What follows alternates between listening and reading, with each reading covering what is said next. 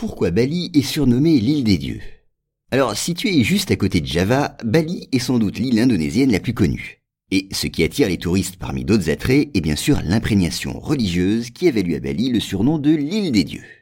Si Bali a été baptisée l'île des dieux, c'est d'abord parce que ses habitants font preuve d'une grande dévotion.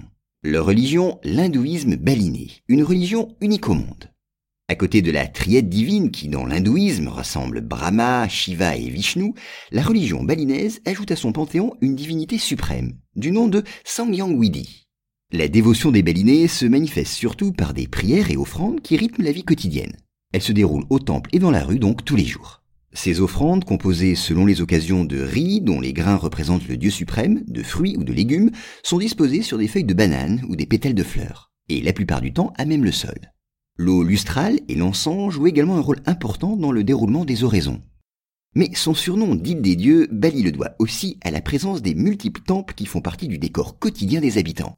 C'est d'ailleurs pour cette raison que Bali est aussi appelé l'île aux mille temples.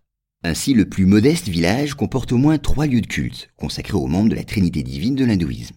Le plus vaste de ces temples est situé au nord de l'île, sur les flancs d'un volcan, et il s'appelle le Purabesaki. C'est le centre de la spiritualité hindouiste balinaise, un immense complexe religieux. Voilà, cette omniprésence de la religion, manifestée tant dans la présence des édifices religieux que dans la dévotion quotidienne des habitants, donne tout son sens à ce surnom d'île des dieux.